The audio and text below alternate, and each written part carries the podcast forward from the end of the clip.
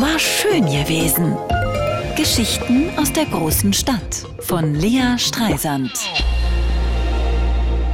Ich hab euch doch erzählt, wie ich mich hingepackt hab auf dem Nachhauseweg vor 20 Jahren, direkt auf die Fresse im wahrsten Sinne des Wortes. Blut im Mund und großes Elend.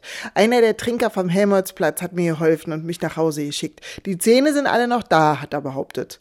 Zu Hause, in meiner Einzimmer-Ofenheizungs-Hinterhausbude, wollte ich mir die Gesicht waschen. Doch überm Waschbecken im Badezimmer hing der Spiegel. Als ich da hineinschaute, fing ich vor Schreck gleich wieder an zu weinen. Meine Lippe war auf Pornogröße angeschwollen, aber nur auf der einen Seite Seite. Es sah aus, als ob dem Schönheitschirurgen nach der Hälfte das Kollagen ausgegangen wäre. Ein kleines Blutrinsal war aus dem Mundwinkel am Hals entlang in den Mantelkragen zu einer braunen Spur verkrustet. Die Augen verweint, die Wimperntusche gleichmäßig über das ganze Gesicht verteilt. Ich sah aus wie das letzte Opfer in einem Teenies-Blätterfilm. Ich wollte mir die Lippe von der Innenseite angucken, als ich sah, dass mit dem einen Schneidezahn was nicht stimmte. Wackelt der denn? fragte mein Vater am Telefon. Ich war Anfang 20 und Single, wen sollte ich sonst anrufen? Weiß ich nicht, wimmerte ich. Na, wackel doch mal dran, sagt mein Vater. Nee, trau mal nicht. Jetzt mach schon, sagt er. Aber wenn er rausfällt, schluchzte ich. Die Demütigung des Sturzes war das eine, aber die Vorstellung, aufgrund eines Missgeschicks für den Rest meines Lebens mit entstelltem Antlitz durch die Gegend laufen zu müssen, das war zu viel. Och, Schätzchen, gluckste mein Vater, den kriegst du einen neuen, versprochen, von der Krankenkasse, vielleicht sogar einen Goldzahn.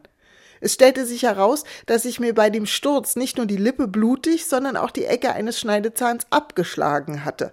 Mindestens eine Woche lang war ich der heißeste Feger am Platz. Die Leute blieben stehen wie vom Donner gerührt, wenn ich auf die Straße trat. Manche schlugen sogar die Hände vors Gesicht. Die Verkäuferin aus dem ehemaligen Konsum, der jetzt Spar hieß und später Edeka heißen sollte, waren unglaublich freundlich zu mir und einmal sah ich, wie die Bäckersfrau mit dem Gemüsehändler tuschelte, als ich wegging. Wirf die Fresse, ihr Fallen, nuschelte ich erklärend. Die Leute nickten dann mitleidig und lächelten, als wollten sie sagen, solche wie dich, Mädchen, haben wir schon zu Hunderten gesehen, brauchst ja nie weiterreden. Zum Glück hatte ich keinen festen Freund zu der Zeit, der hätte sich ja in der Gegend nicht mehr blicken lassen können. Dem Trinker vom Helmholtzplatz habe ich zum Dank ein Päckchen Tabak geschenkt. Aber der Verkäufer im Tabakladen meinte, ich solle mir unbedingt eine andere Geschichte ausdenken, wie ich mir die Fresse poliert hätte. Diese hier sei einfach zu peinlich. War schön gewesen. Geschichten aus der großen Stadt von Lea Streisand. Immer montags neu im schönen Morgen und jederzeit auf radio1.de.